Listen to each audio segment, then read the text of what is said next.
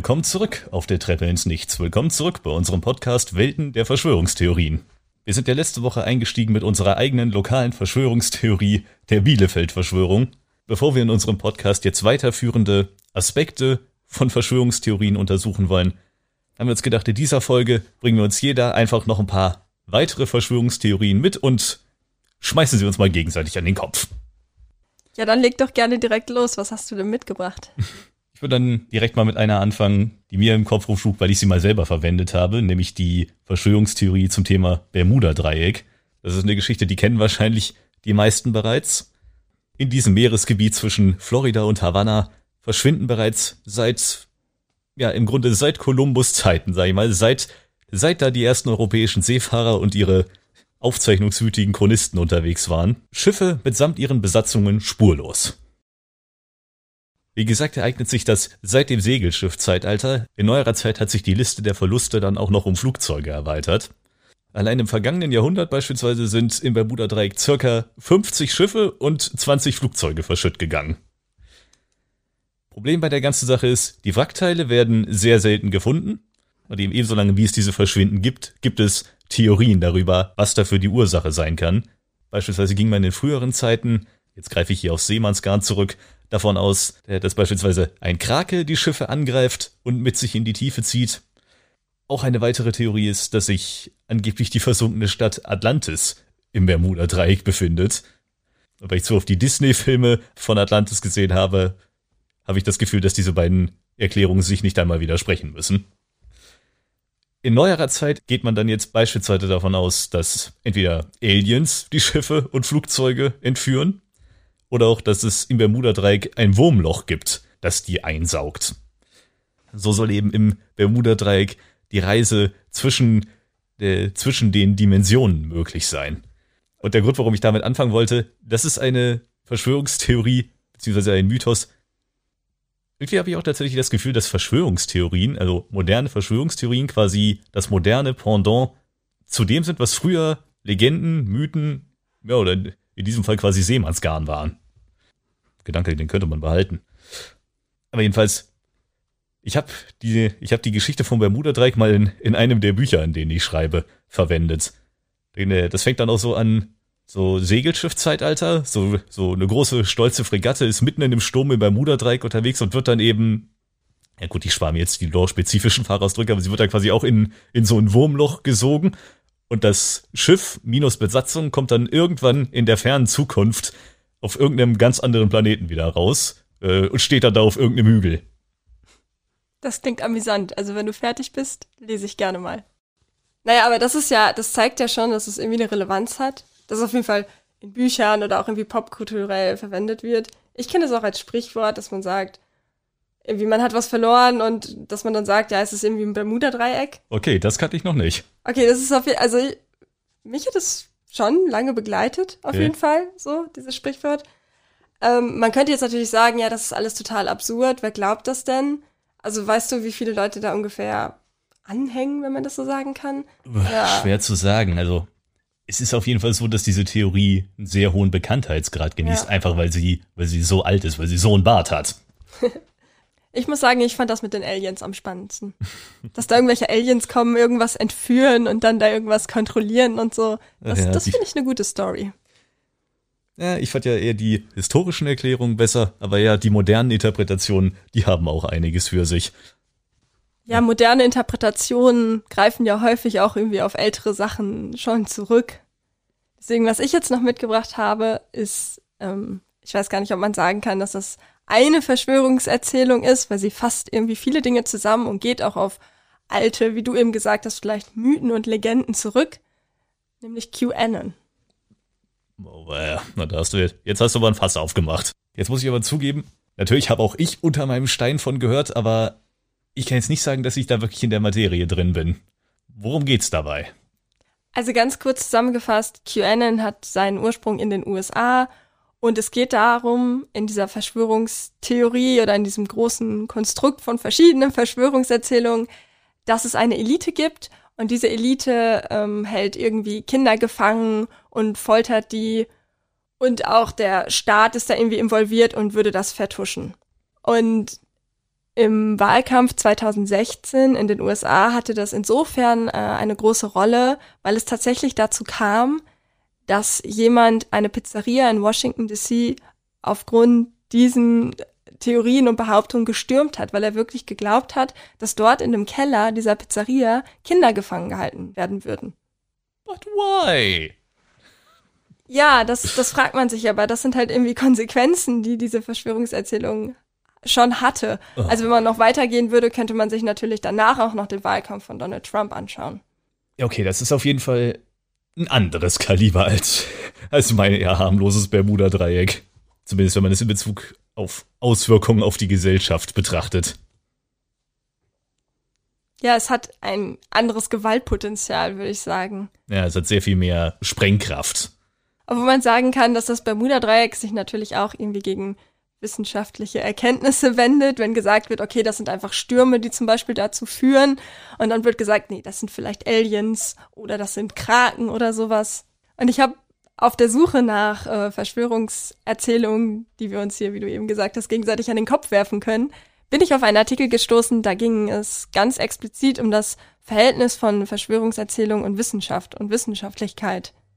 Und okay. es hat Genau, und da wurde nochmal so ein Fokus darauf gelegt, wie zum einen, also wie, wie das Verhältnis dazu ist, aber auch wie Belege oder Beweise angeführt beziehungsweise auch konstruiert werden. Wie wir das eben ja auch schon gesehen haben bei, sagen wir jetzt mal bei Pizzagate, wo dann irgendwie, wo es dazu kommt, dass wirklich jemand die Pizzeria stürmt, ah, das weil er also meint. Die Pizzeria-Geschichte.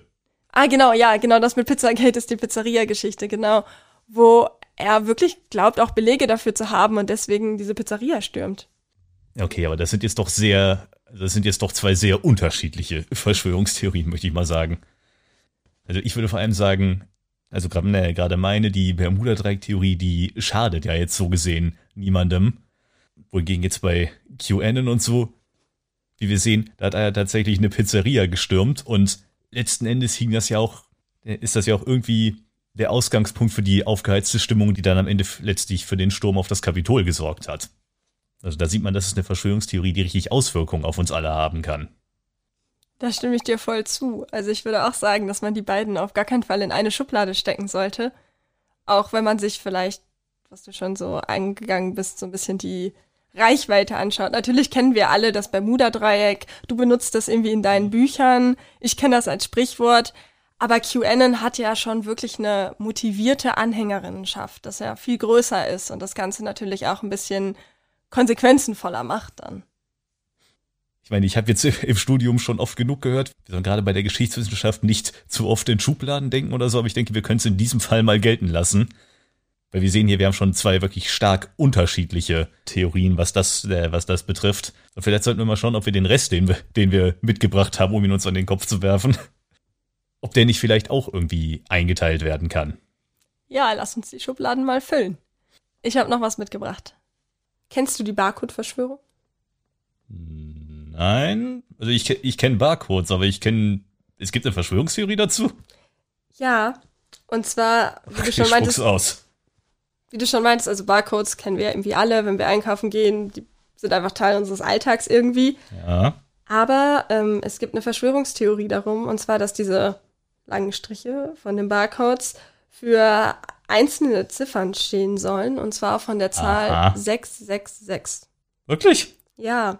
Und ein Bezug, der da häufig ähm, im Kontext genannt wird, ist der zur Johannes-Offenbarung. Also ja, so zur Apokalypse und so. Ja, genau, so, so ein Bild von Endzeit, apokalyptischen Untergang hm. und sowas, was ja auch in einem, ja, eigentlich gut. in einem religiösen Kontext steht, aber da dann hm. irgendwie ja, natürlich. verwendet wird, genau. Ich meine, auch direkt, wenn ich, wenn ich jetzt hier 666 höre, dann bin ich auch direkt wieder hier bei, keine Ahnung, dem Teufel, Satanismus, Pentagramm, nee, Pentagramm, Hexagramm, egal.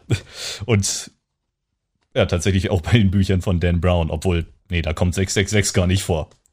Ja, aber es, man hat auf jeden Fall Assoziationen damit und meistens sind die irgendwie mit was Negativem oder was Bösen behaftet.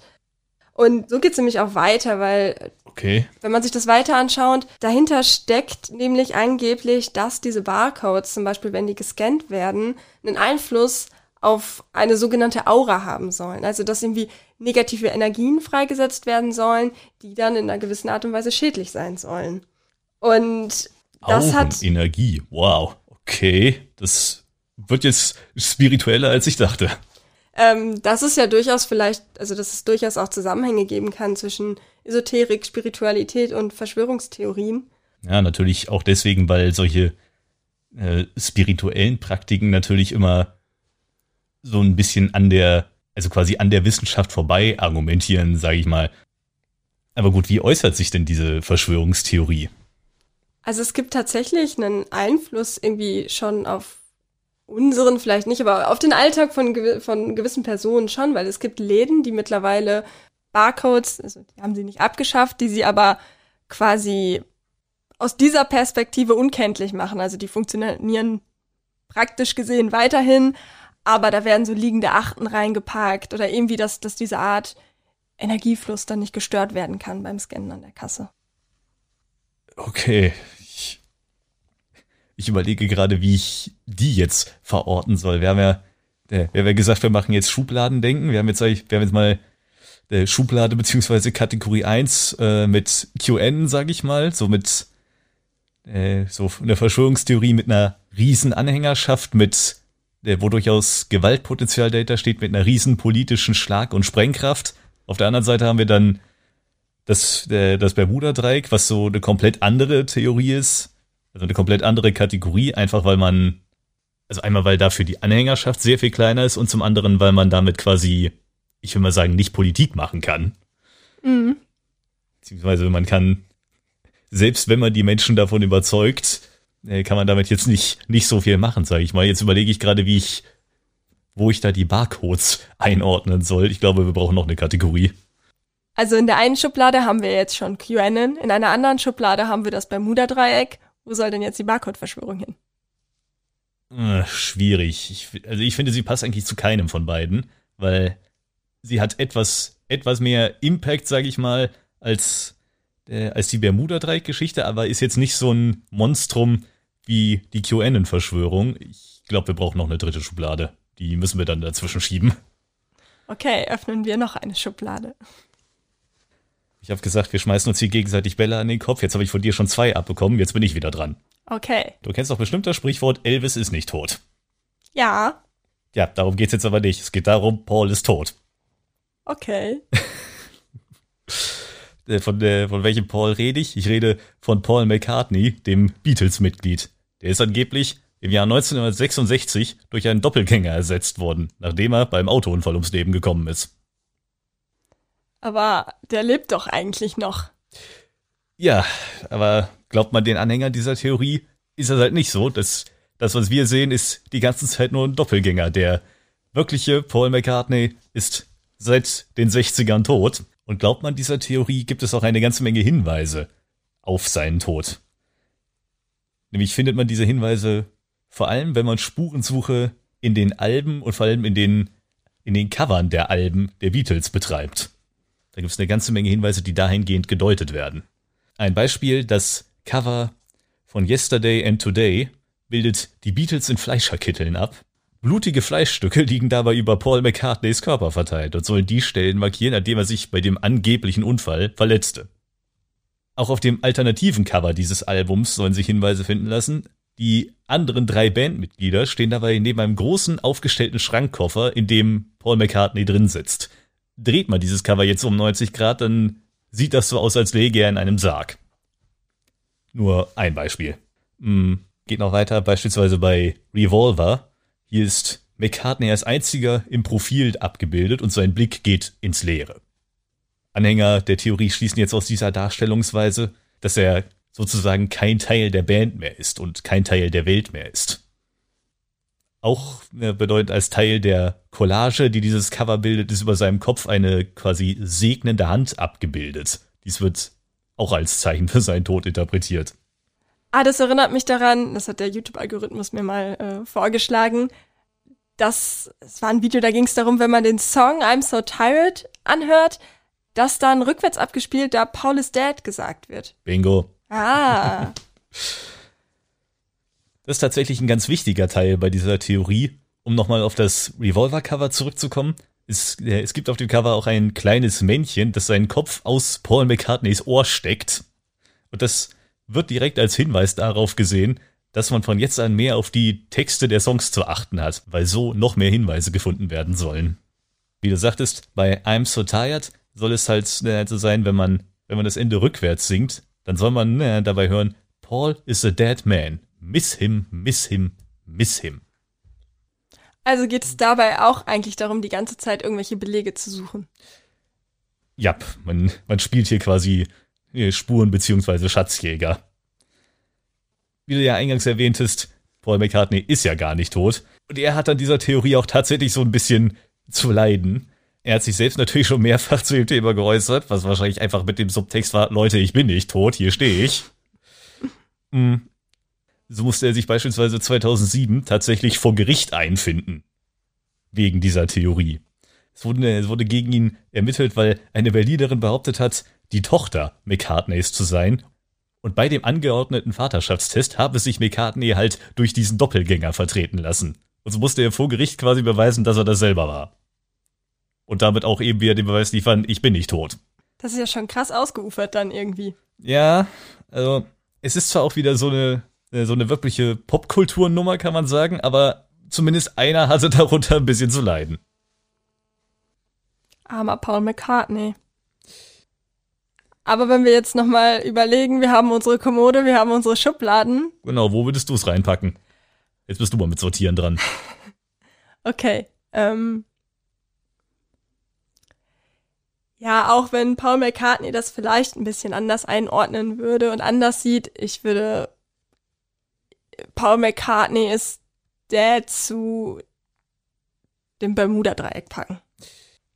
Ja, irgendwie, irgendwie hast du schon recht. Weil wir haben ja gesagt, die, äh, die Bermuda-Dreieck-Geschichte, beziehungsweise die Kategorie, in die wir sie gepackt haben, das sind, das sind jetzt Geschichten, die nicht wirklich, die nicht wirklich Auswirkungen auf, auf uns alle jetzt als Allgemeinheit haben. Natürlich, Paul McCartney würde uns wahrscheinlich widersprechen, aber auf jetzt alle anderen, sag ich mal, auf dich und mich, auf euch da draußen, da hat diese Theorie ja nicht wirklich Auswirkungen. Wir können jetzt wir können jetzt natürlich sagen, das stimmt oder das stimmt nicht, aber das wird uns jetzt nicht irgendwie in unserem, in unserem Alltag beeinflussen. Im Vergleich dazu so können wir sehen, dass die Anhänger von QAnon beinahe einmal einen Kongress gestürmt hätten. Ja, was man vielleicht doch noch sagen kann beim Bermuda-Dreieck und auch bei dieser Erzählung zu Paul McCartney ist tot, dass es ja schon so in Richtung geht, dass Tatsachen geleugnet werden. Dass es schon irgendwie so einen Widerspruch zur Wissenschaft gibt darin. Ja, und ich denke, das kann man als, ich sag mal, grundlegendes Merkmal von Verschwörungstheorien im Grunde im Hinterkopf behalten. Auch für unsere nächsten Sitzungen oder so sollten wir uns das immer, immer merken.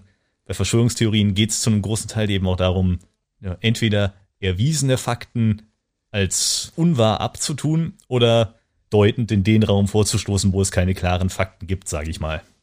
Das geschieht halt immer auf unterschiedlich starke Weise und in unterschiedlichen Bereichen oder Feldern, sage ich mal. Und je nachdem, wie stark das dann ausgeprägt ist, haben halt solche Verschwörungstheorien unterschiedlich starke Auswirkungen. Auch eben auf uns alle. Ja, sie bieten irgendwie, sie bieten alle insgesamt Deutungsmuster für Ereignisse an. Und das ist, glaube ich, der Grund, warum Verschwörungstheorien für so manche Leute wichtig sind, weil, wie du sagtest, sie bieten eine Deutung, sie bieten eine Erklärung für Dinge an, bei denen die eigentliche Erklärung vielleicht, ich sag mal, nicht hinnehmbar wirkt oder so, oder wo es schlichtweg keine Erklärung gibt. Ja, was unsere ganzen Schubladen, sage ich jetzt mal, ja gemein haben, sind ja eben, was du gesagt hast, diese Deutungsmuster, die sie anbieten für Ereignisse, die dann anders ausfallen oder die dem widersprechen, was eigentlich passiert ist, weil man das irgendwie nicht hinnehmen möchte. Ja, und was sie eben auch alle gemeinsam haben, ist diese gewisse Ablehnung von, äh, von erwiesenen und von wissenschaftlichen Fakten. Und darüber können Verschwörungserzählungen, sag ich mal, in unseren Schubladen vielleicht auch ein bisschen hin und her wandern. Also wenn wir jetzt sagen, QAnon ist die höchste Schublade aufgrund der Reichweite, dem Gefahrenpotenzial, was wir eben schon alles erzählt haben, kann eben eine vermeintlich harmlose Erzählung wie die um Paul McCartney doch ein Einstieg sein in, in eine Form von Wissenschaftsfeindlichkeit. Ja, aber andererseits sind es halt nicht, sind es halt nicht nur Verschwörungstheorien, die quasi ihr Potenzial ändern können, sage ich mal. Also die quasi zwischen den, Schubladen hin und her springen können. Ich finde, es gilt auch für die, für die Anhänger von Verschwörungstheorien. Man kann es vielleicht jetzt harmlos finden, wenn man jetzt beispielsweise an der, äh, im Bermuda-Dreieck eine Verschwörungstheorie vermutet oder daran glaubt, dass Paul McCartney tot ist. Aber damit ist man dann ja schon mal in diesem, in diesem Umfeld und in diesem Mindset drin, dass man erwiesene Fakten quasi ablehnt. Also dann ist es von da aus quasi jederzeit möglich, auch in die, also ich sag mal, sich Verschwörungstheorien der anderen Kategorien anhängig zu fühlen, sag ich mal. Einfach weil man, weil die halt alle mit diesem einen Mindset arbeiten, dass man sich gegen erwiesene Fakten stemmt. Ja, da stimme ich dir auf jeden Fall zu. Weißt du, womit wir nächste Woche weitermachen wollen? Nächste Woche geht es um historische Perspektivierung. Uh, da bin ich dabei. Das gefällt mir. Ich hoffe, wir konnten ein bisschen Licht ins Dunkle bringen und das Feld ein bisschen ordnen für euch. Danke euch fürs Zuhören und ciao. Also gut, dann man sieht sich.